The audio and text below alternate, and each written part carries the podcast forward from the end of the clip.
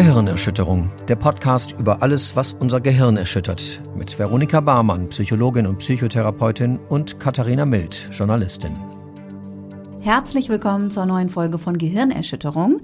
Heute Geheimnisse einer Psychotherapeutin. Mhm. Und das heißt, dass wir heute alle Fragen an unsere Psychotherapeutin Veronika Barmann stellen können, die wir uns sonst nie zu fragen trauen. Ja. Und vorab habt ihr uns äh, ein paar Fragen geschickt. Ich werde meine eigenen natürlich auch gerne noch einbringen. Und Vero wird voll wahrheitsgemäß antworten auf unsere Fragen, natürlich. Mal sehen. Ich habe ne? hier den Lügendetektor angeschlossen. Ich kenne ja die Fragen noch nicht. Da werde ich mir das nochmal überlegen. Nein, nein, nein. Nee. Also wenn, sage ich, dass ich es nicht beantworte. Genau, ich habe den Lügendetektor angeschlossen. Wenn du sagst, das beantworte ich nicht, dann piep, piep, piep, piep. Oder macht er so? Oh, oh. Ja, ja, die machen so. Also es ist ganz typisch für Lügendetektoren. Aber jetzt müsst ihr auch ausschlagen, Von, ne? Mit, mit dem Konrad-Bausatz. Ja, ja, der piept da. Hab's hab ich gesehen jetzt hier. Leuchtet rot auf. Mhm, genau. Genau, ich glaube, die Frage, die vielen auf der Seele brennt und einem auch, glaube ich, ziemlich als erstes einfällt, wenn man an den Beruf Psychotherapeutin, Psychotherapeut denkt, ist, äh, wie schaffst du es denn, abzuschalten nach Feierabend? Und wie schaffst du es nicht, dann noch an deine Fälle, sag ich mal, oder deine Patientinnen und Patienten zu denken? Oder tust du das auch nach Feierabend noch? Ja, das fragen auch viele, die den Beruf also lernen gerade oder die darüber nachdenken, das zu erlernen. Ja, es ist immer ein bisschen schwierig für mich zu beantworten, weil ich glaube, dass ich zufälligerweise ein Talent dafür habe, alles ich, zu verdrängen. Genau, ich verdränge alles eigentlich. Alles, was schlecht ist, negatives. Krieg habe hab ich noch nie gehört. Nee, also ich habe auch früher schon während Praktika im Studium eigentlich ja, das ganz gut hingekriegt, auch wirklich schreckliche Schicksale und äh, unglückliche Fälle und so weiter nicht groß mit nach Hause zu nehmen. Mhm. Was aber bei mir nicht mit so einer Abstumpfung einhergeht. Also es ist nicht so, dass ich da völlig emotional unberührt sitze und einfach so Mauern zwischen mir und allen Leuten aufbaue, sondern ich bin eigentlich, würde ich sagen, schon sehr empathisch und zugewandt, eigentlich zu empathisch, ehrlich gesagt. Mhm. Ja, also ich schwinge extrem mit, aber weiß ich auch nicht. Also es gibt schon so ein paar Tricks, die ich habe, die mir wichtig sind. Und zum Beispiel ist mir wichtig, dass mein Nachhauseweg also ich fahre da mit dem Fahrrad oder gehe zu Fuß auch manchmal. Ich würde niemals irgendwie, also oder ich mag es überhaupt nicht, wenn ich von der Arbeit abgeholt werde oder direkt dann irgendwie was anderes mache. Also das ist vielleicht eine Viertelstunde und die brauche ich aber schon, um so ja so einen Cut machen zwischen meinem Job und meinem meiner Freizeit quasi. Mhm. Oder wo ich auch mal total Wert drauf lege und das hängt vielleicht damit zusammen. Das ist jetzt nicht so bewusst, aber es kann schon sein. Ich habe immer eine andere Kleidung auf der Arbeit als zu Hause ich trage auch manchmal das, was ich auf der Arbeit habe, zu Hause, aber ich habe immer sozusagen, das ist immer mein Praxisoutfit. So.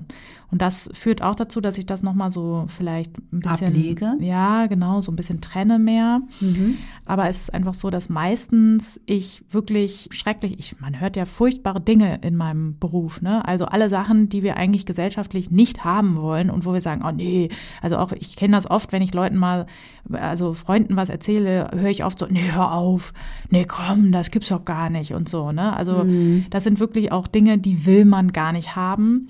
Aber mir fällt es irgendwie nicht schwer, die zu akzeptieren, dass die halt da sind. Ich habe das auch noch nie gehabt, dass ich dachte, oh Gott, oh Gott, das habe ich ja noch nie gehört. Also ich war noch nie, glaube ich, richtig schockiert zum Beispiel auf der Arbeit. Mhm. Ob, weil, ja, weiß ich nicht, ich, das ist mir klar, dass sozusagen alles, was theoretisch auch gedacht werden kann, auch irgendwo auf der Welt gemacht wird. Und da gehören natürlich auch viele schreckliche Dinge dazu. Und deswegen, ich glaube, es ist so ein Stück weit Akzeptanz, die mich auch dann schneller loslassen lässt. So. Ich, mhm. also ich kenne das, dass es Kollegen anders geht. Es gibt Leute, die können das einfach nicht gut. Da muss ich immer sagen, das heißt nicht, dass man so einen Beruf nicht ergreifen muss äh, oder kann. Also man kann das lernen, man kann da auch Techniken lernen, wie man sich da mehr distanzieren kann. Man kann dann eben auch auswählen, ne, das geht mir besonders nah, das nicht. Da kann man, ne, man kann ja auch sagen, gewisse Störungsbilder behandle ich nicht oder sowas. Ne, da kann man schon auch versuchen, sich zu schützen oder eben dazu zu lernen, Handwerkszeug sich anzueignen, was das erleichtert. Und es ist auch so, es muss ja nicht jeder diesen Job machen. Ne? Mhm. Also wenn man jetzt sagt, no, ich hasse das, äh, vom Leid anderer zu erfahren, ja, dann wäre doch was anderes. Ne? Also muss man ja nicht. Nee, genau, das muss nicht jeder machen. Ich finde immer, oder so habe ich es immer gesehen, ich denke immer, weil ich das gut kann, ist es auch gut, dass ich den Job mache. Ne, weil, also ich höre mir schon oft Sachen an, wo ich denke, boah, da würden andere zusammenbrechen irgendwie, ne? Und ich weiß, ich höre mir das an, ich bin empathisch. Ich finde das auch, es ist, wie gesagt, das ist so eine Sache, ich bin da nicht unberührt, ne? Ich könnte, also es gibt manchmal Sachen da, so viel, einmal könnte ich gar nicht voll kotzen, wie ich möchte. Hm. Aber so, so scheiße und ist das, dass es sowas gibt auf der Welt. Aber es ist trotzdem so, ich fahre dann nach Hause und dann, was weiß ich, koche ich Bolognese. Ich weiß nicht. Ich mache dann ganz profane Sachen und es ist einfach nicht mehr in meinem Kopf drin. Ich träume da auch nicht von oder so. Ich habe, glaube ich, noch nie von Patienten geträumt. Ja, genau. Ja. Es gibt manchmal natürlich Dinge, die einen schon in den Feierabend verfolgen. Das sind so, wenn, wenn Entscheidungssachen unklar sind, ne? Oder wenn man Fehler gemacht hat, ne? Es kann ja auch sein, dass man irgendwie ja, keine Ahnung, man hat eine Situation falsch eingeschätzt und denkt sich dann nochmal, äh, vielleicht habe ich da doch falsch reagiert, vielleicht hätte ich da anders reagieren müssen. Und das ist was, was, was ich dann natürlich auch später dann nochmal dran denke. Aber das ist für mich eigentlich immer sofort ein Zeichen, ich muss da was klären. Ja. Äh, so ungeklärte Situationen, wo ich meine Kompetenzen nicht klar habe, die äh, versuche ich generell, also das kann man nicht immer komplett vermeiden, aber die würde ich niemals durchschleifen oder so. Dann würde ich immer sofort das klar ansprechen und deswegen ist für mich auch, wenn ich am Wochenende über irgendwas nachdenke aus der Praxis, dann ist das für mich immer ein Zeichen, oh, da muss ich dran, da muss ich was machen, das muss ich ändern. Ja, genau. Vielleicht ist es auch das, dass ich da so eine geringe Toleranz habe und deswegen sofort aufräumen gehe. Das kann es auch sein. Man könnte es auch so sehen, dass es ein Zeichen ist, dass du einfach sehr viel richtig machst, wenn du eben in deiner Freizeit nicht so viel über den Job nachdenkst, weil das alles irgendwie ganz gut geregelt ist. Ja, ich glaube, das ist, das sind die Dinge, die mir helfen, ne? dass ich weiß, da und da kann ich was tun und da, also ich tue alles, was in meiner Macht steht. Ja. Ne? Aber ich kann halt beschissene Erlebnisse, die Leute haben, da kann ich nichts dafür. Und oft sind ja sozusagen, ähm, warum wir an Sachen haften bleiben, sind meistens negative Emotionen, sowas wie Schuld. Ich hätte das verhindern müssen. Das mhm. habe ich nicht. Ich weiß, ich kann das nicht verhindern. Mhm. Äh, ich, ich, hätte, wäre derjenige doch früher gekommen. Ist auch nicht meine Schuld. Ne? Ja. Also was noch am ehesten mich ähm, berührt, sind so Sachen, wenn ich zum Beispiel diese Sprechstunden machen muss und weiß, ich kann keinen Behandlungsplatz anbieten das mm, tut mir sehr, sehr leid für die Leute. Ne? Und aber auch da muss ich sagen, ja, gut, ich hätte die Scheiße hier wirklich anders organisiert, das kann ich aber flüstern. Und deswegen ist auch das nicht meine Schuld. Ich kann ja nicht mehr als arbeiten. Und natürlich muss ich dann Leute ablehnen, obwohl die dringend eine Behandlung brauchen. So, ne? Ja. Genau, das sind vielleicht, also ja, also was ich mitnehme, sind bürokratische Sachen. da bin ich sehr unprofessionell. Und da könnte ich mich nächtelang wälzen und denken, scheiße, ich muss noch dies und das an die und die Behörde schicken und so weiter. Das sind furchtbare Sachen, die ich mitnehme. Aber so meine therapeutische Arbeit, die habe ich immer ja, straff organisiert und richtig verpackt. Ja. Genau. Aber ich glaube tatsächlich, dass es auch auf jeden Fall irgendwie Typsache so ein bisschen sein das muss. Das glaube ich auch, ne? ja. Weil, genau, ich kenne das auch jetzt von Interviews, die ich jetzt führe mit Menschen, wo mich die Geschichten auch sehr äh, berühren, also wo auch eben mir Menschen erzählen, was sie alles ähm, erlebt haben ja. und dann ja auch sehr offen und so. Und das ist schon auch, klar, ich habe natürlich auch nicht, bin auch nicht in der Situation, dass ich jetzt ja, in so einer Helfersituation, ich kann nichts mhm, tun sozusagen nicht eingreifen oder so, ja. ne? Mhm. Genau, ich merke auf jeden Fall, dass mich das dann schon noch so ein, zwei Tage danach beschäftigt. Dann kann ich das auch wieder beiseite legen, aber das wirkt auf jeden Fall nach bei mir. Ja, und das, genau, das meine ich, das hatte ich noch nie so richtig. Ja. Also, und es gibt ja wirklich schlimme Sachen mit Tod und äh, Mord und was weiß ich was. Also alles halt die menschlichen Abgründe quasi, ne? Aber ja, was ja auch komisch ist, ne, weil ich zum Beispiel Filme überhaupt nicht gucken kann mit sowas, ne? Mhm. Also hier zum Beispiel Breaking Bad, ne, ist ja eine fantastische Serie. Ich, kon oh. ich konnte sie nicht gucken. Fand ich auch ganz schlimm. Ich habe dann meine nahestehenden Angehörigen gezwungen, sie zu gucken und mir zusammenzufassen, was passiert, weil ich es eigentlich eine geile Story fand. Aber ja. ich bin gestorben dabei, ne? Ich, ich krieg dann mir wird heiß und kalt und ich, aber das ist auch so, ich meine, wenn Leute bei mir in der Praxis sitzen, dann kommen ja nicht die bösen Geigen. So, ne? Ich meine, da ist ja keine Filmmusik dahinter, sondern das ist halt Reality. Das ist einfach so, Mann, die haben das erlebt. Und da ist auch bei mir immer so ein Ding, es ist ja tausendmal schlimmer, das erlebt zu haben, als das erzählt zu bekommen. Da ist es für mich schon so, das verbietet sich irgendwie für mich dann, dass ich dann jetzt zusammenbreche irgendwie. Ja. Wobei ich das auch, ich kann es auch nachvollziehen, dass das Leuten so geht, ne? Ja, ich weiß es nicht. Ist es irgendwie, ist es eine Typsache, glaube ich schon auch. Und ich hatte, wie gesagt, noch nie damit irgendwie große Probleme. Ja. Kommen wir mal zum nächsten Thema. Ja. Es haben äh, auch Leute uns gefragt, also es kam von mehreren Seiten auf so ein bisschen unterschiedliche Art und Weise die Frage, ähm, gibt es auch Patientinnen, Patienten oder Themen, die dich nerven? Und möchtest ja. du diese Leute gerne loswerden? Und wenn ja, wie schaffst du das oder verbietest du dir das selbst? Ähm, ah, das sind ja mehrere Fragen in einer. Ja, fangen wir mit dem Nerven mhm. an. Da hast du schon Ja gesagt. Ja, genau. Ja, klar, nerven mich Sachen, natürlich, ne?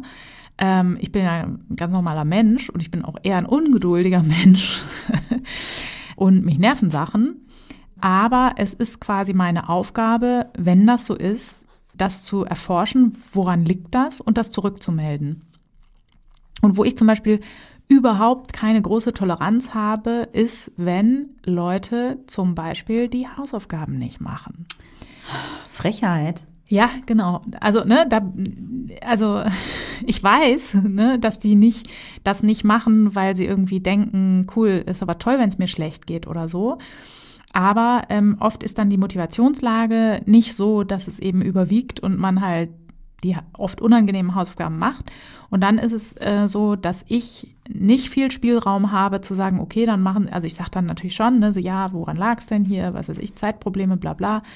Und dann bespricht man das nochmal und dann gucke ich mir es vielleicht in der nächsten Stunde nochmal an. Aber ich kann sagen, in der dritten Stunde ist auf jeden Fall der Punkt erreicht, wo ich Tacheles rede und wo ich sage, hören Sie mal zu, wenn wir in der Art und Weise arbeiten, dann ist es leider so, dass sich für Sie nichts ändern wird und das möchte ich nicht. Mhm. Ich würde gerne so mit Ihnen arbeiten, dass Sie davon profitieren, dass wir effizient arbeiten, dass Sie Verbesserungen bemerken und so wird es leider nichts. Da müssen wir uns mal gemeinsam hinsetzen und schauen, was können wir da verändern.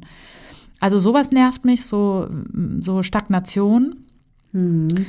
Ja, und dann gibt's natürlich auch Sachen, ne, was mich sozusagen, man hat auch moralische Dinge, die einen nerven. Ne?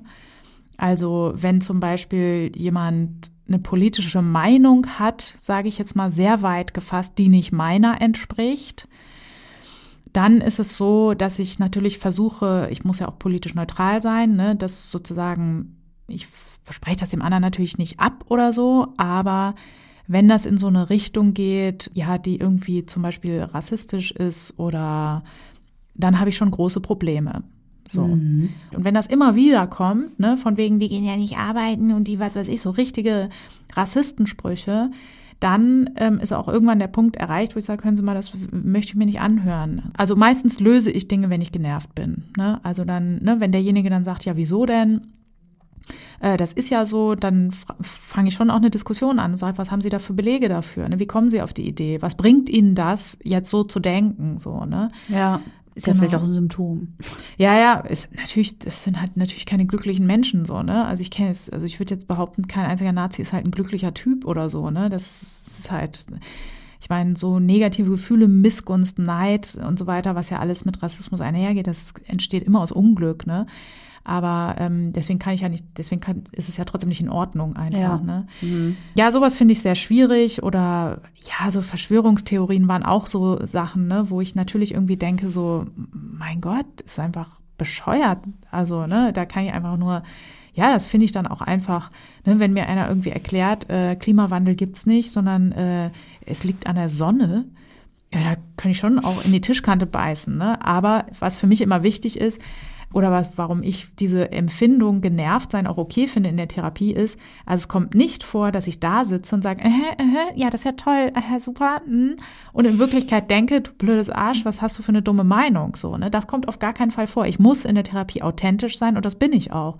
Und wenn mir jemand sagt, die Sonne äh, heizt sich auf und, ne, dann sage ich halt auch, hören Sie mal, die Sonne gibt's halt schon ziemlich viele Jahre und diesen Klimawandel halt noch nicht so. Was sagen Sie denn dazu? Ne? Und ähm, ich finde, es passt nicht logisch zusammen so. Aber das würde ich zum Beispiel auch nicht sagen, wenn das jetzt nicht relevant ist. Ne? In dem Fall hatte das was auch tatsächlich mit der Lebensführung zu tun und so weiter. Aber wenn jemand an sich sagt, ähm, ich glaube nicht an den Klimawandel, hat aber einfach nur eine Depression oder so, ja, dann ist das halt auch leider nicht meine Baustelle. Ne? Also, beziehungsweise auch da gehe ich eigentlich nicht mit Bauchweh raus, weil ja, mein Gott, ich werde die Leute nicht ändern. Ne? Also, ja, also äh, nur Psychoedukation, keine sonstige Edukation von deiner Seite. Nee, leider nicht. Musstest du da nochmal den Beruf wechseln? Ja, da, da, ist tatsächlich, manchmal juckt es mich dann so in den Fingern. Ne? Und es gab auch schon Fälle, wo ich wirklich aufgrund von politischer Gesinnung gesagt habe, mache ich nicht. Ne? Mhm. Also Genau, da sind wir beim Thema loswerden, Patienten wieder loswerden. Ja, genau. Und da ist es so, ich darf natürlich keine Unterschiede machen im Grunde. Ne? Auch ich darf ja nicht in dem Sinne rassistisch sein und sagen, ich behandle jetzt nur Dunkelhäutige oder, oder was ne, oder diskriminierend so. Mhm. Und das ist auch ja genau und das ist auch sehr wichtig. Aber ich gehe ja eine persönliche Beziehung ein, die die Grundlage meiner Arbeit ist. Und wenn ich die als schwer gestört ansehe, dann muss ich auch Dinge ablehnen. Ne? Mhm. Und wenn jemand eben schwere Gewalttaten begeht aus zum Beispiel ja diskriminatorischen Gründen, äh, dann kann ich sagen, entschuldigen Sie, ich kann jetzt leider nicht Ihre Panikstörung einfach wegbehandeln, damit Sie weiter, damit Sie irgendwie einen weiteren Radius haben, rauszugehen und Molotow-Cocktails irgendwo reinzuwerfen. So, ne? Also da habe ich dann einfach Gewissens, ethische Gewissensprobleme, die eben auch einfach verhindern, dass ich einen guten Job mache. Ne? Also ich kann dann einfach nicht gut arbeiten. Da ist es aber auch so, das heißt ja auch für denjenigen nicht, dass der jetzt äh, seine Krankheit behalten muss. Ne? Es gibt eben andere, die haben andere Grenzen. Ne? Also viele sagen immer, ja, so, so Pädophilie, das könnte ich halt nicht und so. Ne? Und da muss ich sagen, da habe ich gar keine Probleme damit. Ne? Also niemand kann was für seine Neigung. Und wenn sich jemand Hilfe holt, dann ist das eine extrem gute Sache und da ähm, habe ich kein Problem damit zum Beispiel. Andere haben damit Probleme, dann können sie es ja ablehnen, dann kann ich den Job machen. Ne? Also so finde ich, ich glaube nicht, dass irgendwelche Leute unbehandelt bleiben, aber man sollte schon ehrlich sagen, wenn man ein Problem mit was hat. Ja. Also, es gibt zum Beispiel auch Störungen, die ich nicht behandle aus biografischen Gründen, weil ich einfach in meiner eigenen Familie viel damit zu tun habe und ich weiß, dass es mir da ganz schwer fällt, neutral zu sein, dass es mir ganz schwer fällt, unvoreingenommen den Menschen gegenüberzutreten. Und deswegen muss ich dann auch so fair sein und zu sagen, wissen Sie, da bin ich super schlecht drin. Ähm, es gibt ganz viele Menschen, die sind besser da drin, diese Krankheit zu behandeln. Gehen Sie doch dahin. So. Da sind wir beim Thema Lieblingskrankheit und Lieblingsmethode. Also noch sind wir beim Gegenteil davon, aber vielleicht hast du ja zu, zu Lieblingskrankheit, zum Lieblingskrankheitsbild und zur Lieblingsbehandlungsmethode auch was zu sagen. Bestimmt.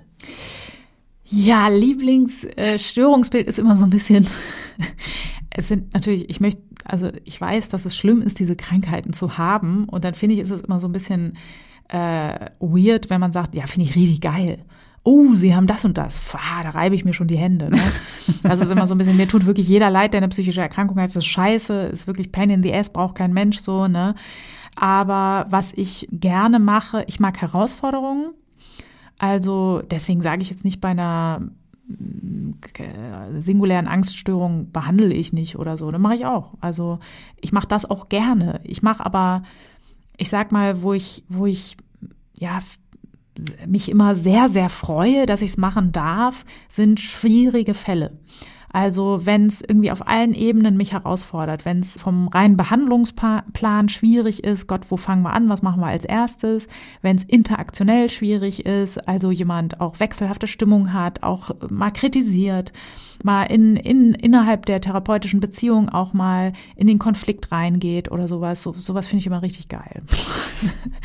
Klingt auch komisch, ne? Aber ähm, also Hauptsache kompliziert. Ja, weil das ist halt so eine, ich meine, ich habe viel gelernt und, und das will ich auch anwenden. Und das macht auch also ich kann natürlich auch eine Depressionsbehandlung einfach machen, aber das ist natürlich schwieriger, wenn jemand fünf Diagnosen hat. Ne? Mhm. Und da ist es dann eben so, dass meine gesamten Fähigkeiten gefordert sind. Also nicht nur mein Fachwissen, sondern auch mein Fingerspitzengefühl, meine diagnostischen Fähigkeiten, dann irgendwie, ja, planerische Fähigkeiten, die Waage zu finden. Motivationsprobleme kommen meistens hinzu, die dann zu lösen und quasi auf allem, also so, ja, weiß ich nicht, so, so surfen, während man noch irgendwie ein Menü kocht, quasi halt. Also, also alles sozusagen geschickt ineinander zu weben, das macht mir dann am meisten Spaß quasi. Ja. Ja. Deswegen bin ich jetzt nicht traurig, wenn einer nicht besonders krank ist. Deswegen, das ist einfach immer schrecklich, wenn ich sage, ja, so wie umso kränker, umso geiler. Finde ich richtig geil. So, das tut mir natürlich Aber leid. es ist auf der anderen Seite ja auch ein Signal, dass nur weil man eben schwer oder komplex erkrankt ist, dass man sich nicht deshalb nicht davor scheuen sollte, Gar nicht, nee. äh, irgendwo hinzugehen. Aber andere, Genau. andererseits, auf der anderen Seite haben ja viele auch immer die Befürchtung, oh Gott, soll ich hingehen? Bin ich krank genug? Ne? Ja, genau. Da ist es so, das ist ja beides, beides hat ja Jens Spahn irgendwie mal abgeritten. Das eine ist, die Psychotherapeuten äh, suchen sich ja immer nur die angenehmen Fälle von der Warteliste. Richtig. Ist natürlich mega der Humbug. Also ich muss eher aufpassen, dass ich es nicht umgekehrt mache, ne? Weil das natürlich oft auch zeitintensiver ist und so weiter. Ne? Und dann muss ich halt irgendwie gucken, dass ich so mein Management da gut hinkriege. Ne? Deswegen muss ich auch mal eine singuläre Angststörung dazwischen schieben oder so, ne? Und auf der anderen Seite ist ja auch das von Jens Spahn immer so, deswegen gibt's ja die Sprechstunde eigentlich, um zu gucken, na, wer will denn zum Psychotherapeuten, der gar nichts hat? Ja, da kann ich einfach nur sagen, in meiner Tätigkeit, die irgendwie inzwischen 15 Jahre lang andauert, da habe ich drei Fälle gehabt, wo ich wirklich sagen musste, Entschuldigung, Sie haben keine psychische Störung. Ähm, Sie haben vielleicht Aber man kann auch sagen, herzlichen Glückwunsch dann. Genau, erstens, das habe ich ne, auch, ne, seien Sie, seien Sie froh, ist doch gut. Und deswegen kann man ja trotzdem Probleme haben. Ne? Deswegen kann man trotzdem irgendwie nicht wissen, wie man beruflich weitermachen soll. Deswegen kann man trotzdem zwischenmenschliche Probleme haben in einer Beziehung oder so. Aber es ist halt nicht immer eine Störung von Krankheitswert einfach. Aber tatsächlich sind die Gegebenheiten hier bei uns in Deutschland immer noch nach wie vor so, dass Leute in der Regel viel zu spät kommen. Ne? Also deswegen dieser Gedanke, ach, anderen geht's bestimmt viel schlechter oder ach, das muss ich mal eben so alleine regeln, ne? das ist völliger Humbug. Das ist äh, Sache des Psychotherapeuten, der Psychotherapeutin zu entscheiden. Ne? Deswegen macht man eine Diagnostik, um eben zu gucken, ja, sind sie eben betroffen? Haben sie etwas, was man behandeln kann oder nicht? Und selbst wenn jemand noch nicht betroffen ist, ähm, ist es auch nicht schlecht, wenn man psychoedukativ schon mal lernt, wenn sie jetzt weiter das vermeiden, dann wird wahrscheinlich eine Angststörung entstehen. Wenn sie jetzt angreifen und die Tätigkeit wieder so machen, wie sie es früher gemacht haben, dann umgehen sie das wahrscheinlich. Und deswegen, also man kann eigentlich nicht aus falschen Gründen zum Psychotherapeuten gehen. Ja. Und die Gegebenheiten, dass ich irgendwie 40 People anrufen muss, bevor ich überhaupt einen Platz kriege, ne, also die sorgen schon dafür, dass wenn ich nur ein leichtes Problem habe, was mich nicht besonders drückt, ne, dann gebe ich auf dem Weg halt irgendwann auch auf. Ne? Also deswegen, Ja. also das ist wirklich kein Problem, was besteht und es ärgert mich deswegen umso mehr, dass dann halt auch noch von politischer Seite so argumentiert wird und dieses Narrativ unterstützt wird, was überhaupt völliger Humbug in meiner, aus meiner Sicht ist. Ne? Mhm. Eben hast du von sehr komplexen Krankheitsbildern gesprochen, die dich herausfordern. Wie eine Frage auch war, wie schwierig ist es denn, das Kernproblem zu finden? Also wir haben auch ja schon oft drüber gesprochen, dass Ah, äh, ja. Störungen ja. auch eine Magersucht zum Beispiel bei einer Borderline-Störung auftreten kann, Ängste bei Depressionen und bla bla bla. Manchmal Ja. ist es ja auch gar nicht so leicht, das alles auseinanderzuhalten und zu sehen, was ist denn das größte Problem oder was ist das zugrunde liegende Problem oder die, gru- die zugrunde liegende Erkrankung. Wie äh, schwierig findest du das? Ja, da haben viele immer Angst ähm, und haben dann oft so einen so einen Druck, ich muss irgendwie alles erzählen, alles berichten, weil nachher übersieht, übersehen wir was in der Therapie. Ne? Oder, oder der Therapeut checkt nicht, was mein, eigenes, mein eigentliches Problem ist. Und da muss ich immer sehr oder versuche ich immer sehr zu beruhigen. Wir, man hat Zeit in der Therapie und ich habe es wirklich noch nie erlebt, dass das Kernproblem sich nicht gezeigt hätte. Also äh, starke Probleme verursachen auch immer starke Symptome. Ne?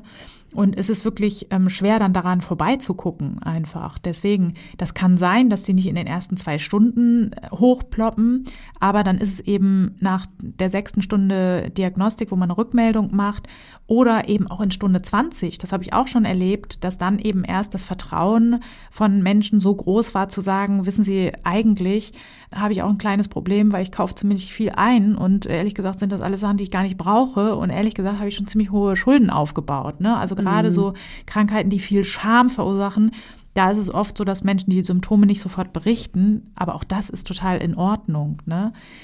Und also da würde ich vielleicht eine Limit- Limitation sehen, wenn mir jetzt einmal einer gar nicht sein Problem nennt, dann kann ich natürlich nicht hell sehen. Ne? Aber wenn jemand gewillt ist zu gucken, was ist eigentlich mein Grundproblem, warum habe ich immer wieder diese Belastungen so oder diese schwierigen Situationen, dann kommt man da meistens hin. Und ja. meistens sind es auch so übergeordnete Dinge, die sich auch nicht nur in einer Sache zeigen, sondern meistens sind so diese übergeordneten Faktoren, wie zum Beispiel, ich bin der Meinung, wenn ich nichts leiste, dann bin ich nicht liebenswert. Ne? Das könnte so ein übergeordneter Faktor sein oder Problem in Anführungszeichen, mit dem man sich, das man angehen sollte. Das kann Erschöpfungsdepressionen auslösen, das kann Angststörungen auslösen, weil ich vor Prüfungen und so weiter ne, nicht scheitern darf. Das kann in Beziehungen Probleme auslösen, weil ich sage, ich kann eigentlich niemandem wirklich vertrauen, weil wenn ich nicht alles gebe, dann bin ich sowieso nicht liebenswert und so weiter. Ne? Das heißt, das, da haben wir ein Grundproblem, was sich in vielen kleinen Alltagssachen oder auch größeren zeigt. Und ähm, die kann man alle einzeln behandeln, aber in einer guten Psychotherapie fragt man immer auch weiter, ne, woher kommt das? Also mhm. warum entwickelt sich das so? Mhm. Ne? Und deswegen ist es eigentlich nicht also ist schon möglich, darüber hinwegzufahren, ne, wenn ich schlecht ausgebildet bin, einfach. Ne? Ein schlecht ausgebildeter Therapeut fragt halt nicht genug. Das ist einfach so. Ne? Aber in der heutigen modernen Psychotherapieausbildung ist das so, dass alle Fachrichtungen das eigentlich lernen und auch schon so viel gelernt haben, dass sie da auch ein Gespür für haben. Also meine Auszubildenden, die ich ausbilde, die haben meistens ein gutes Gespür dafür. Die fragen vielleicht mal nach, ne, was kann ich jetzt formulieren für Fragen, dass ich da rankomme. Aber eigentlich, also das ist jetzt nicht so, dass man denkt, ja, Bums, der ist gesund und da geht einer raus, der irgendwie noch eine massive Belastung mit sich rumträgt. So. Mhm. Und ist das dabei so, dass du dann äh, quasi so Bums. Bums, der ist gesund. Ja, genau. Das passiert oft. Das ist eigentlich mein Job. Nee, dass du so Schubladen hast, wo du so Bums die Leute dann so einsortierst, so nach dem Motto, oh ja, Bums, Vaterkomplex. Bums ja. vernachlässigt in der Kindheit oder was weiß ich. Ja. Ja, das denken ja auch viele, dass ich das auch sehr exzessiv in meiner Freizeit betreibe. Ne? Ja, klar. Höre ich ja gern mal, ach, du bist Psychotherapeutin, dann sage ich jetzt nichts mehr. nee, das Interessante ist, ich mache es weder in meiner Freizeit noch im Job. Also, das sagst du jetzt. So. Nee, das ist wirklich so, weil das bringt nichts. Was soll mir das bringen? Ne? Also Menschen sind absolut unterschiedlich und individuell und jede Problematik ist individuell. Ich muss halt sozusagen Schubladen aufmachen bei der Diagnostik ne, weil ich dann schon quasi, wenn jemand depressive Verstimmung hat, die Schublade aufmache, depressive Verstimmung, ne? Ja. Aber so von der Konstellation, dass ich denke, ach, das ist wieder so einer, gar nicht, weil es einfach sozusagen, weil ich gerade durch meinen Job weiß, dass es gibt alle Kombinationen, die möglich sind. Ne? Es gibt junge Männer, die Depressionen haben, es gibt alte Frauen, die Depressionen haben, es gibt was weiß ich, ähm, Karrieretypen im besten Alter, die eine Geschlechtsidentitätsstörung haben. Es gibt Stars, äh, ne, die berühmt sind und eine starke soziale Phobie haben. Es gibt einfach alles. Hm. Und das Wissen führt eigentlich dazu, dass ich äh, Schubladen sind super sinnlos. Was soll ich damit? Die sind ja nicht korrekt. Ne? Die bringen mir ja nichts. Die bringen dir, dass du dann so Leute einfach schön kontrolliert in Schubladen einsortieren. Naja, das ist so ein Versuch der Vereinfachung. Es wäre natürlich ja. geil, wenn wir sagen können, das ist ein Mann, das heißt, der äh, legt keinen Wert auf Schönheit, ist aber gewalttätig. Wäre natürlich super, ne? Das wäre super einfach so. Aber es ist leider nicht so. Also, und Gott, was heißt leider, Gott sei Dank, ne? Es ist, wir, wir wollen uns Dinge vereinfachen. Unsere Hirne sind ja auch darauf ausgerichtet, dass wir sagen, ach, die roten Beeren sind alle scheiße, die essen wir nicht mehr, da wird uns schlecht. Was? Von. Die roten sind alle gut. So, ja, die weißen sind alle scheiße. Ja, gut, die weißen sind scheiße, genau. Meinetwegen. das, ne, unsere Gehirne sind auch darauf ausgerichtet, uns die Welt zu vereinfachen, aber bei uns Individuen können wir das nicht machen. Das ist einfach ein falsches Abbild der Realität. Und ähm, man macht sich dadurch ja Arbeit. Ne? Wenn ich jetzt sage, okay, Männer können keine Magersucht haben, weil da wirkt ja das Germany's Next Topmodel Ursachenprinzip nicht so stark wie bei anderen, was halt Humbug wäre, dann ähm, würde ich ja lauter Fehler machen, weil natürlich gibt es auch viele betroffene Männer, die unter Essstörungen und Körperschemastörungen leiden. Immer mehr, ne? nimmt immer mehr zu. Und deswegen, wenn ich solche Schubladen hätte, dann würde ich meinen Job halt richtig schlecht machen. Ne? Mhm. Und ja, und man müsste auch schon so ein bisschen, möchte ich sagen, ein bisschen dumm auch sein. Weil nirgends wird die Individualität der Menschen mehr ausgebildet als in einem geschützten Rahmen, wo Schweigepflicht herrscht. Ne? Ja. Also wenn ich vielleicht, was weiß ich, in der Bank arbeite, dann weiß ich vielleicht nicht, wie viele Männer im besten Alter sich denken, scheiße, was bin ich eigentlich für ein Loser? Aber ich weiß es, ne? weil bei mir lassen es alle raus einfach. Mhm. Was auch noch eine Hörerin von uns wissen wollte, ist es, oder von dir, Viel mehr.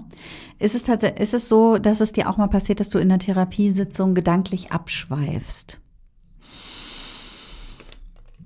Nö. Jetzt schlägt der Lügendetektor. Ja, genau. Piep, piep, piep. Genau, da habe ich jetzt gedacht, ich will da auf gar keinen Fall lügen.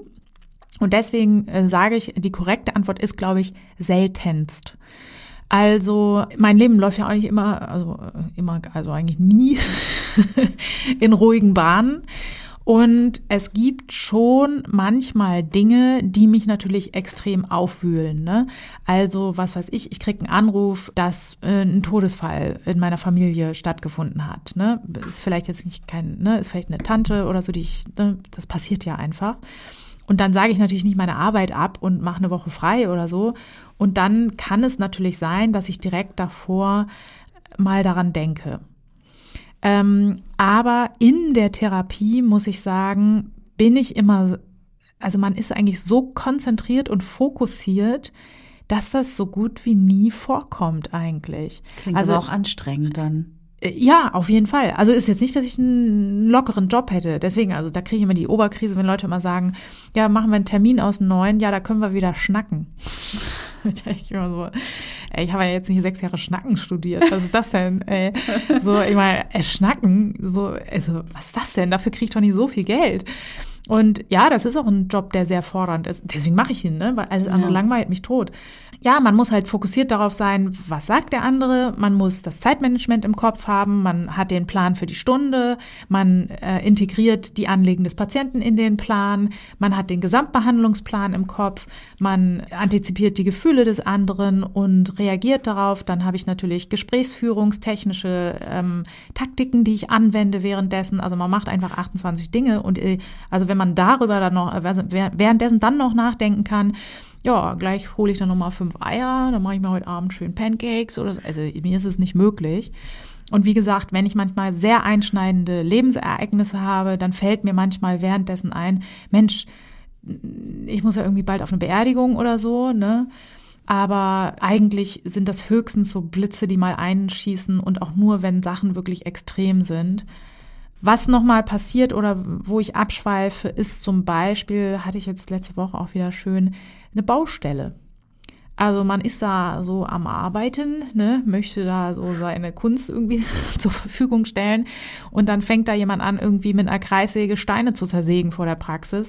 Da schweift man natürlich irgendwie ab, aber das versuche ich mal möglichst schnell zu verbalisieren. Ne? Mhm. Dann sage ich irgendwie zwei Sätze, ist es okay für Sie oder sollen wir vielleicht irgendwie äh, rausgehen oder man konnte es jetzt in der, in dem Punkt konnte man es jetzt nicht ändern, weil es einfach auch noch geschüttet hat und auch arschkalt war und so weiter. Ne? Aber dann versuche ich das kurz zu verbalisieren, weil auch in der Regel Patienten sehr, sehr sensibel sind, darauf zu achten, äh, wenn man ja mit den Gedanken woanders ist. Ne? Mhm. Ne? Das, das, also ich muss ja zum Beispiel währenddessen auch auf die Uhr gucken.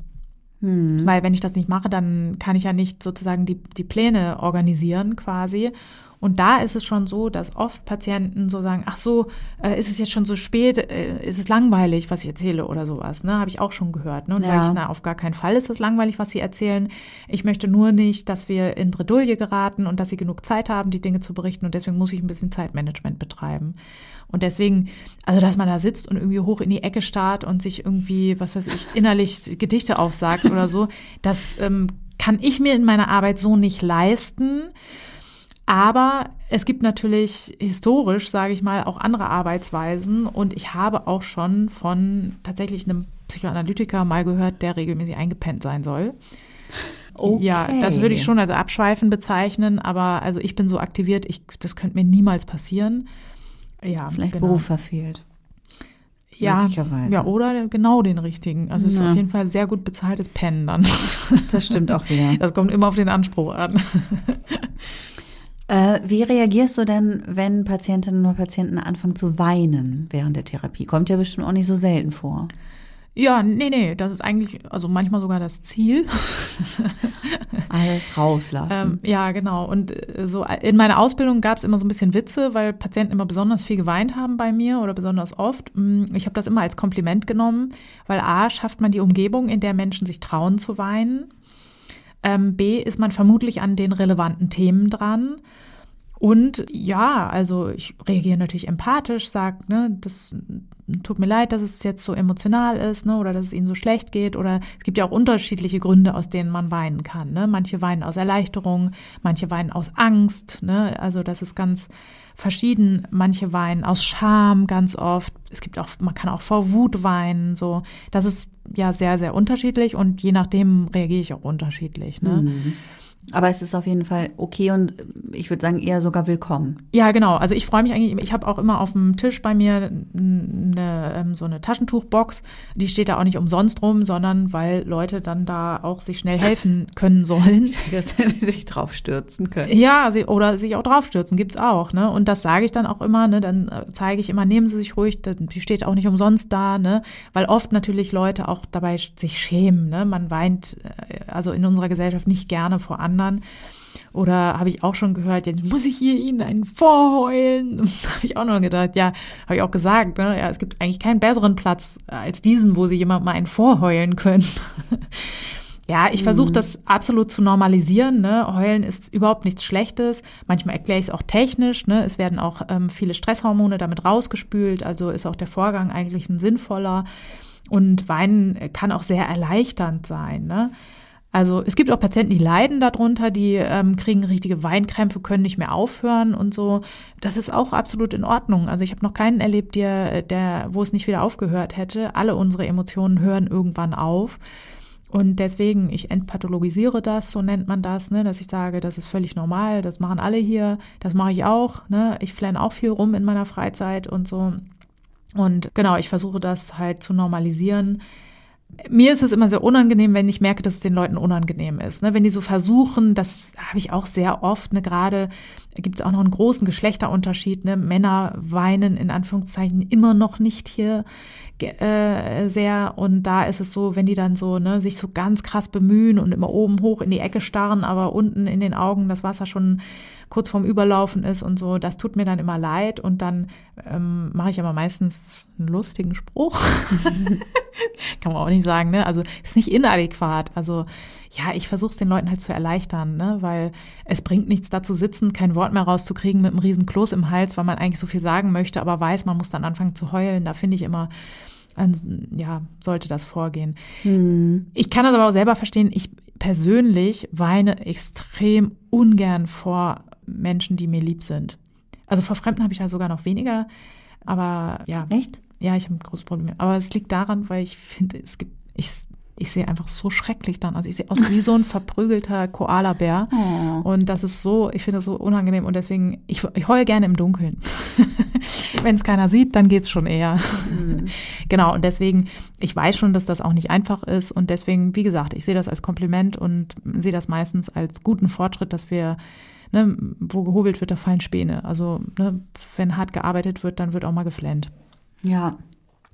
Eine Frage auch, die uns noch erreicht hat über Instagram, ist, nervt es, wenn sich ein Klient immer wieder zwischen den Sitzungen meldet, weil er zum Beispiel was loswerden muss, was ihn gerade beschäftigt, er Rat oder eine andere Sichtweise braucht? Ich auch noch die Frage, kommt das überhaupt so oft vor? Nein. Also, weil ich hätte das auch tatsächlich, ich wäre nie auf die Idee gekommen, glaube ich, das zu machen. Genau. Also jetzt als Patientin. Ja, genau. Und da geht's vielen wie dir. Viele trauen sich das gar nicht. Ne? Also ich rege das eigentlich auch an in den meisten Fällen, ne, dass ich irgendwie, oder wenn man Termine mit größeren Abständen macht, dann sage ich immer, ne, wenn es zwischendurch brennt, melden Sie sich ruhig. Man kann meistens auch mit einer E-Mail sogar schon, es muss dann gar nicht ein Notfalltermin sein, sondern meistens kann man auch mit einer E-Mail schon wirklich entlastend eingreifen. Ähm, und nee, das nervt mich eigentlich überhaupt nicht, weil ich meine Arbeit immer so organisiere, dass ich mich nicht nerven kann. Ne? Also wenn jetzt jemand, was weiß ich, äh, wenn man wöchentliche Sitzungen hat und der meldet sich 38 Mal, ne, dann ist das so, dann habe ich an meinen ähm, Punkten, wo ich meine Mails checke und die sind sehr ge gut geplant, ne, dann merke ich da, oh, da hat jemand zwölf E-Mails geschrieben, ne, dann nervt mich das ja nicht in dem Sinne, ne, sondern dann nehme ich das einfach wahr Und, aber was natürlich der Fall ist, ich kann darauf natürlich nicht eingehen. Ne? Ja. Ich kann natürlich nicht 38 Mal einen Ratschlag geben oder so. Und das mache ich dann auch schnell klar. Ne? Also, mm, und da unterscheide ich halt auch, ne, wenn mir einer schreibt, ich weiß nicht mehr ein und aus, äh, ich äh, springe gleich von der Brücke, dann bin ich natürlich, handle ich natürlich und stehe den Menschen, wenn es, also so es möglich ist, zur Seite. Wenn jemand fragt, äh, was weiß ich, Tante Erna hat wieder einen blöden Spruch gemacht, was mache ich denn jetzt? Dann verweise ich schon darauf, das können Sie gerne sammeln ne? und wir können das dann in der nächsten Sitzung besprechen und das kann auch gerne in meinem E-Mail-Postfach gesammelt werden. Mir ist das wurscht, aber ich gehe da natürlich nicht drauf ein. Mhm. Also ich sag mal, nerven können mich ja nur Sachen, die mich irgendwie über meine Grenzen bringen oder sowas in der Art und ähm, ich bin sehr, sehr klar in meinen Grenzen und sichere auch eigentlich Patienten zu, ich sage Bescheid, wenn ich genervt bin. Ne? Ja. Also das kommt schon vor, dass mir jemand den Anrufbeantworter sprengt oder so, ne, weil der irgendwie wirklich pro Nacht irgendwie 34 Mal anruft und dann ist halt der, dann ist halt das Band voll, dann kann da kein anderer mehr drauf sprechen. Und so ähm, bringt es mich dann dazu, dass ich eigentlich jeden Morgen hinfahren muss, um das zu löschen, damit die andere wieder äh, das Band nutzen können. Das nervt mich und das sage ich dann natürlich auch. Ne? Mhm. Also dann, aber da stecke ich halt ganz klar ab, das können wir so nicht machen. Wie können wir ihnen anders aus ihrer Not helfen? Ne? Ja. Ähm, deswegen, also nervende Situationen dürfen nicht langfristig auftreten im therapeutischen Rahmen eigentlich. Ja. Ja, ist mal die Frage des richtigen Umgangs damit. Ne? Genau, ja. Also ist keine Schande, das zu machen, ne? Aber natürlich, ja, ich meine, wenn ich sozusagen so engmaschig betreue, dann kann ich ja nicht viele Leute behandeln einfach, ne? Aber Ja. ja. Und du hast vorhin schon auch von deiner man, manchmal etwas, naja, nicht ganz so gut ausgeprägten Geduld gesprochen. Mhm. Äh, wie geduldig bist du denn, wenn du Sachen immer wieder sagen musst und die einfach nicht ankommen? Hm, schwierige Frage. Ja, Da also du noch. ja, nee, es ist so, also manche Dinge wiederholt man irgendwie gebetsmühlenartig und da kommt man auch nicht drum rum. Ne? Also wenn jemand eine schwere generalisierte Angststörung hat, ne, also generalisiert im Sinne von, die ist, besteht schon lange, ne, dann wird man den Satz, der Weg aus der Angst führt durch die Angst, wahrscheinlich 380 Milliarden Mal sagen innerhalb der Therapie. Und das nervt mich nicht. Dafür bin ich da, das ist mein Job, dafür werde ich bezahlt. Ne? Aber wenn Leute unter ihren Möglichkeiten bleiben, zum Beispiel, ne? oder sich in doofe Situationen bringen und sich da nichts ändert an dem Verhalten, ja, auch da, dann bin ich nicht genervt, sondern dann sage ich irgendwann, offensichtlich gibt es viele motivatorische Gründe, warum sie das Verhalten beibehalten wollen. Und wenn sich jemand dazu entscheidet, dann sage ich, okay, und dann sage ich aber auch nichts mehr zu. Ne? Mhm. Also wenn wir jetzt zum Beispiel über das Thema sprechen, ungünstige Beziehungen. Also ich habe eine Partnerin oder einen Partner, der mir sehr, sehr schlecht tut, aber ich kann mich trotzdem nicht lösen dann ist das so, dann kann ich da viele Dinge besprechen, wie man das, ne, wie man da vielleicht sich klarer werden kann oder klarer Grenzen setzen und so weiter. Aber wenn dann jemand immer wieder Kontakt zu der Person sucht, dann sage ich auch irgendwann, okay, irgendwann, sie entscheiden sich offensichtlich dafür und dann lasse ich das Thema halt, ne? Also wie auch, ja, auch da eigentlich lasse ich es nicht dazu kommen, dass ich mich jetzt so, also wenn ich den Leuten was sage und ich habe das Gefühl, das geht da rein, da raus, das toleriere ich halt nicht. Ja. Also ich möchte, ich trete den Leuten ja auch ehrlich gegenüber und dann erwarte ich das auch von denen. Ne? Aber tatsächlich kommt das wirklich auch nicht so häufig vor, ne? weil dafür ist die ganze Scheiße viel zu anstrengend. Ne? Also es kommt eigentlich niemand, also ist ja nichts, was man abhaken muss. Es gibt eine Konstellation tatsächlich Therapie statt Strafe. Ne? Da kommen schon mal Leute und hören sich die Scheiße, die ich laber, an und, und äh, es interessiert sie eigentlich gar nicht, weil sie halt ein anderes Ziel haben, sage ich mal. Aber auch da kriege ich es meistens hin zu sagen, ich habe den Eindruck, es hilft ihnen jetzt gar nicht so viel, können wir hier irgendwie einen Weg finden, dass sie vielleicht trotzdem profitieren und es für alle jetzt nicht so unangenehm wird oder sowas. Ne? Mhm. Genau. Eine Frage, die uns auch noch erreicht hat aus unserer Hörerinnenschaft, Hörerschaft, war, ist es normal, wenn ich oft denke, dass ich eventuell eine schwere Krankheit habe? Ich, ja, hatten wir schon mal Krankheitsangst als Thema? Ja, Hypochondrie haben wir schon. Ach ja, Hypochondrie. Das wäre wahrscheinlich die richtige Folge für diese Frage. So ist es. Also ich denke auch öfter mal, ich habe eine schwere Krankheit. Es kann ja auch sein, dass man eine schwere Krankheit hat. Ist ja jetzt nicht. Ist nicht ausgeschlossen. Genau, ist ja jetzt nicht wie der Gedanke, ich glaube, die Aliens holen mich, wobei es ist auch nicht ausgeschlossen eigentlich. Ne? Aber die Wahrscheinlichkeit ist geringer. Genau, das ist nicht schlimm. Wenn ich das aber so oft denke, dass es mich einschränkt oder mir große Angst macht, mhm. dann sollte man sich das mal angucken, ja. Ja. Für mehr Informationen hör gerne in unsere Folge Hypochondrie rein. Genau, da haben wir eigentlich, glaube glaub ich, auch das ganz gut abgegrenzt. Ähm, eine Frage, die mich auch noch sehr interessiert, mhm. die ich mir auch oft, die Frage, die ich mir oft stelle, studiert man Psychologie hauptsächlich, um sich selbst heilen zu können? Also wie sehr hat man selbst eine Macke, wenn man Psychologie studiert? Ja, das sind ja zwei unterschiedliche Fragen. Ne? Also ich würde schon behaupten, dass Menschen, die Psychologie studieren, sich dafür interessieren oder ähm, solche Berufe suchen, überdurchschnittlich oft selbst Betroffene von Störungen sind. Mhm.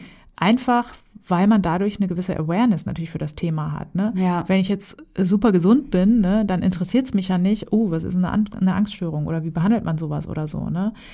Also ich kann mich natürlich auch völlig gesund für andere oder kann mich auch für pathologische Themen der, Thera der Psychologie interessieren, aber es ist seltener. Ne? Deswegen ist das wahrscheinlich überdurchschnittlich oft so, dass Leute auch selber was mitbringen.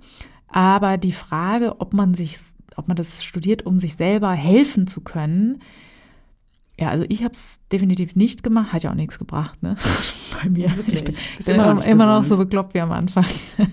nee, ähm, ja, ich finde, also ich vergleiche das immer mit, ich frage mich, warum unterstellt man das den Leuten?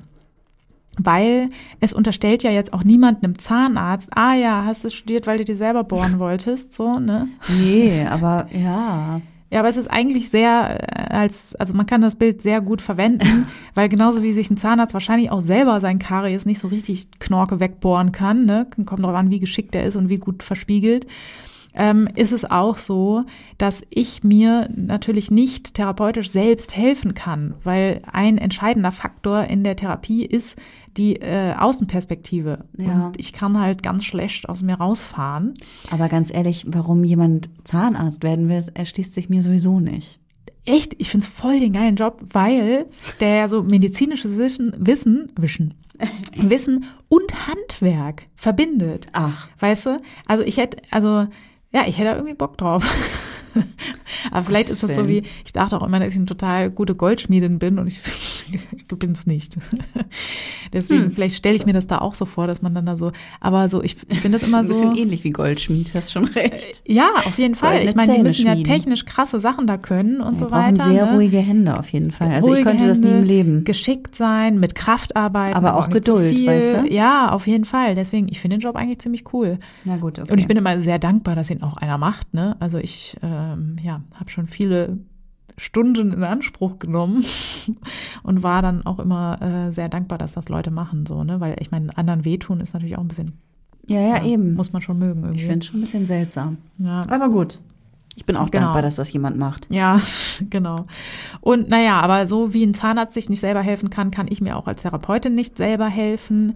Ähm, was ich natürlich kann, ist, ja, ich habe Störungswissen. Ne, ich werde wahrscheinlich schneller merken, dass ich in eine depressive Episode rutsche, als jetzt jemand, der, was weiß ich, Modedesign studiert hat oder was. Ne? Und was auch so ist, ich kenne natürlich mehr Techniken. Mhm. Ja, und die kann ich natürlich auch selber anwenden. Also ich habe sicherlich viele depressive Episoden früh bemerkt und abgewandt, indem ich einfach ähm, Tagesstruktur äh, angefangen habe und regelmäßig Sport gemacht habe. Dadurch habe ich bestimmt oft depressive Phasen abgewandt bei mir selbst. So gesehen könnte man dann ja sagen, ich habe mir selbst geholfen, ja, ähm, aber schon halt, so ein bisschen. Ja, aber halt nicht therapeutisch. Ne? Nee, also wenn ich aber, ja. meine inneren Konflikte und meine dysfunktionalen Oberpläne und so, die kann ich nicht selber behandeln. Das ist einfach so. Und da muss ich auch zu äh, guten ausgebildeten KollegInnen gehen und sagen, hör mal, äh, ich habe da ein Problem, dann bin ich nichts, also ich bin ja nichts anderes als ein Patient dann. Ne? Also Patient ist halt Patient und ein Behandler ist ein Behandler. Das sind ja zwei ganz unterschiedliche Perspektiven. Ja, aber und, was du, Rollen, ja, so. aber was du am Anfang gesagt hast, dass man eben so ein bisschen eine Sensibilität, sag ich mal, eine Offenheit oder auch einen kleinen ja. Zugang zu dem Thema hat, das ist ja Also von Vorteil. Ist bestimmt äh, von Vorteil Ja, und das ist bestimmt Fall. auch häufig da. Ja, oft haben auch Manchmal. Leute Angst, so, oh Gott, ich bin ja selber so bekloppt, ich kann das nicht studieren oder ich kann nicht in helfende Berufe gehen oder sowas. Ne? Sehe ich gar nicht so. Ne? Also ich kann natürlich nicht arbeiten, wenn ich gerade eine schwer depressive Phase erleide. Ne? Dann sollte ich schon gucken, ne? wenn ich gedanklich eingeengt bin und irgendwie nur meinen eigenen Stuff auf dem Teller habe und nicht gesund bin, dann kann ich natürlich nicht als Psychotherapeutin arbeiten. So, Ja. ne? Aber ich muss ja sowieso gucken, dass ich gesund bin äh, die meiste Zeit. Und in der gesunden Zeit kann ich natürlich top arbeiten. Und also ich kann persönlich sagen, ich empfinde das eher als Vorteil, wenn Leute sagen, zum Beispiel, äh, was weiß ich, ich bin am Boden zerstört, ähm, dann kann ich, also ich weiß halt, wovon die reden. Ne? Ja. Wenn jemand sagt, ich habe so viel Angst, dass ich nicht mehr denken kann, ich weiß das, wie sich das anfühlt, so, ne? Ja. Oder ja, viele Symptome kenne ich halt gut und ähm, kann mir deswegen auch vieles erschließen, so, ne? Das ist keine Voraussetzung, das ist auch immer wichtig, weil viele denken dann, ne, wenn ich bin irgendwie, ich habe jetzt nicht viel gehabt im Leben, mir ging ging's gut und so, kann man trotzdem ein guter Therapeut werden, ne? Man kann ja auch empathisch sich hineinversetzen. Aber wenn man die Scheiße schon durchgemacht hat, kann man sie hier in dem Fall wenigstens gut nutzen, indem man sagt, ich weiß, wovon sie reden. Ne? Ja. Und die letzte große Frage aus unserer Fragerunde lautet, wie geht das denn, jemanden heilen? Ah, Jemanden, jemandem helfen zu heilen? hm, der heilige Gral quasi. Bitte in zehn Sekunden. Ja, das wird schwierig. Also wenn ich ganz kurz antworten, äh, also die kürzeste Antwort ist, es geht nicht. Ich Wie, kann, geht nicht. ich kann nicht jemanden heilen. Ja, aber jemandem helfen zu heilen. Ich kann jemandem erklären, wie man sich heilen kann. Also die Veränderung, es sind dazu Veränderungen notwendig. Im Verhalten, im Denken, im Endeffekt auch im Fühlen dann. Und diese Veränderungen, die kann man nur persönlich, also die kann man nur selbst für sich herbeiführen. Ich kann das Wissen vermitteln dazu, ich kann Techniken vermitteln, ich kann mitgehen, ich kann die Leute unterstützen, ich kann den Leuten das als Rollenmodell vormachen. Aber, ne, also ich, sagen wir mal, jemand hat jetzt eine schwere Zwangsstörung und zwar Angst vor Bakterien. Dann kann ich dem erklären, so und so funktioniert der Scheiß, ähm, deswegen wird das aufrechterhalten, deswegen haben sie das, ähm, sie müssen da und damit aufhören und im Endeffekt machen wir dann Exposition, wir fassen in Klos. Dann fasse ich auf jeden Fall in die Klos mit und schmier mir das in die Haare und ins Gesicht und so weiter als Beispiel, aber ich muss die Angst nicht aushalten. Die Angst hat mein Patient oder meine Patientin. Und deswegen, ich kann Leute eigentlich nicht heilen, so muss man es korrekt sagen, sondern ich kann zeigen, was man tun muss, um zu heilen. So. Mhm. Genau, und jetzt im konkreten Fall gibt es natürlich in ganz vielen verschiedenen Krankheiten verschiedene Techniken, die man da vermitteln kann. Da versuchen wir ja in jeder Folge irgendwie das zu erklären. Und genau, also was man sagen kann, Heilung verläuft nicht linear. Es ist nicht, was ich eben vorhin gesagt habe, Bums, Bums gesund. so läuft's nicht. Schade also es ist meistens ein relativ, also Verhaltensänderungen sind äh, wahnsinnig schwierig, sich abzuringen und ähm, das ist ein stetiges Kämpfen, immer wieder angreifen, immer wieder auch sagen, ich habe keinen Bock mehr und dann doch wieder sich aufrappeln und so weiter. Und so würde ich sagen, sollte es stetig in einen gesünderen Bereich gehen einfach. Ähm, ja, und wir haben oft viele Techniken, die wir anwenden können. Psychotherapie ist auch nicht das Einzige, was ich machen kann, um seelisch gesund zu werden. Ich kann auch meditieren, ich kann Yoga machen, ich kann Sport machen, ich kann mich mit anderen austauschen, ich kann mich mit Betroffenen zusammenschließen, die dasselbe haben wie ich. Und ähm, es gibt ganz, ganz viele Wege, die im Endeffekt zu Heilung führen. Ja.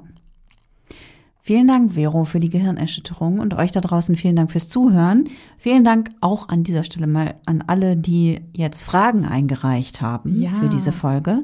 Und diejenigen, die Fragen eingereicht haben, die wir jetzt nicht beantwortet haben, die dürfen sich besonders freuen.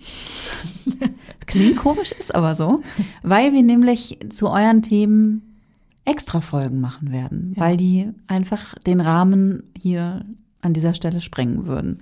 Also ihr dürft euch freuen, wird wahrscheinlich noch ein bisschen dauern, aber wir haben euch auf der Liste, euch und eure Themen und werden das dann an anderer Stelle ausführlichst behandeln.